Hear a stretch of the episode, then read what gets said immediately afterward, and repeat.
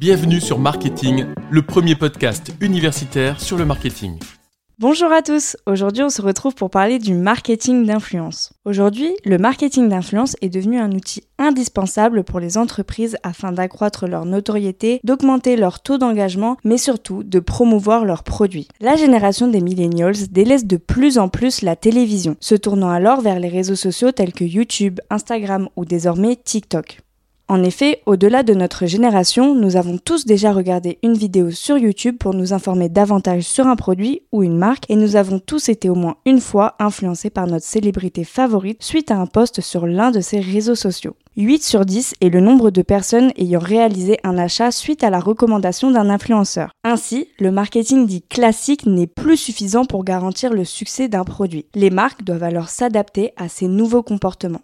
Le marketing d'influence semble être une solution efficace à ce bouleversement. Mais finalement, qu'est-ce que le marketing d'influence? Le marketing d'influence est une stratégie marketing utilisée par les marques pour promouvoir leurs produits grâce à la notoriété de personnalités très suivies sur les réseaux sociaux. En effet, ces influenceurs sont spécialisés dans un domaine particulier, mode, sport, beauté, science, lifestyle. Ils possèdent une communauté qui les suit car ils aiment leur contenu, leur opinion et qui leur font confiance. Et surtout, ils suivent leur style de vie au quotidien. Cette confiance, elle crée un véritable engagement et c'est l'occasion idéale pour les marques d'augmenter leur notoriété. Après vous avoir présenté un peu ce qu'était le marketing d'influence, je vais désormais vous parler des différents types d'influenceurs. Donc dans la première catégorie, il y a les méga influenceurs. Les méga influenceurs, ce sont les célébrités. Ce sont ceux qui ont le plus d'abonnés, plusieurs millions d'abonnés même. Et ce sont ceux qui coûtent le plus cher pour effectuer une collaboration. Parmi ces méga influenceurs, on va retrouver par exemple les sœurs Kardashian, Charlie D'Amelio, et du côté français, on va plutôt retrouver Lena Situation, Michou, Mastu, Joyka ou encore Squeezie. La collaboration avec ce type d'influenceur est très efficace. Prenons l'exemple de Lena Situation. Elle vient de décrocher le titre d'influenceuse la plus puissante au monde dans le domaine du luxe. Elle a été classée par Forbes dans son classement euh, des personnalités les plus influentes au monde en 2021. Euh, également eu aussi sa célèbre collaboration avec la grande maison de couture française Dior. Leur collaboration, elle a eu un impact de 4,72 millions de dollars, ce qui montre l'influence de Lena Situation. En deuxième catégorie, on va retrouver les macro-influenceurs. Ils ont entre 100 000 à 1 million d'abonnés et ils partagent sur des thématiques précises, mais ont su attirer des individus d'autres horizons. Il y a également les micro-influenceurs qui comptent environ entre 10 000 à 100 000 abonnés. Ce sont ceux qui sont le plus engagés et qui se sont avec le temps spécialisés dans un domaine, la beauté, l'high-tech, la mode, etc. Ils réunissent des abonnés passionnés par le domaine dont ils parlent et restent proches de leur communauté car ils ont encore le temps de leur répondre. Et pour finir, on va retrouver les nano-influenceurs. Ce sont les plus authentiques. Ils abordent des thématiques niches et comptent entre 1000 à 10 000 abonnés. Généralement, ce sont ceux qui ont le plus haut taux d'engagement.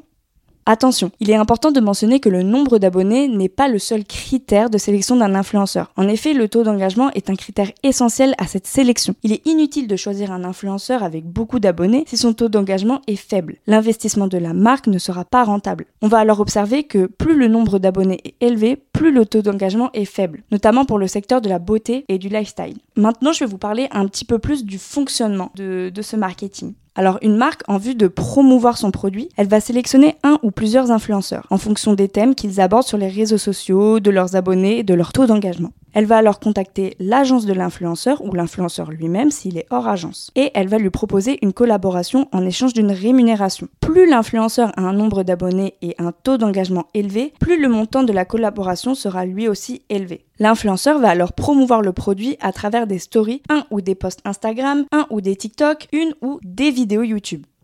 Nous pouvons alors prendre l'exemple de Shield qui a réussi à s'implanter en France grâce au marketing d'influence. En effet, la marque taïwanaise a contacté de nombreux youtubeurs français abordant tous des thèmes différents. On pouvait alors retrouver des youtubeurs qui faisaient de l'humour, d'autres euh, qui faisaient des vlogs, euh, d'autres qui étaient spécialisés dans les technologies. Nombreux d'entre eux ont accepté car Shield laissait une totale liberté dans la promotion de leurs produits. Une stratégie fortement appréciée par les influenceurs, pouvant laisser place à leur créativité. Il y a à peine 8 ans, Rhinoshield était quasi inconnue des Français. Désormais, elle a réussi à s'implanter et à conquérir le cœur des abonnés. Alors le marketing d'influence, c'est aussi une stratégie sous différentes façons. La collaboration, elle s'effectue à travers différents concepts. En effet, la présentation du produit peut se faire de multiples façons. Tout d'abord, on va retrouver l'unboxing ou le buzz kit, qui consiste à envoyer un nouveau produit à un influenceur pour qu'il puisse le tester et donner son avis à ses abonnés. Ensuite, il y a le plus connu, le placement de produit. Il consiste à mettre plus ou moins en évidence le produit envoyé par la marque. Nous pouvons également retrouver cette technique dans les films.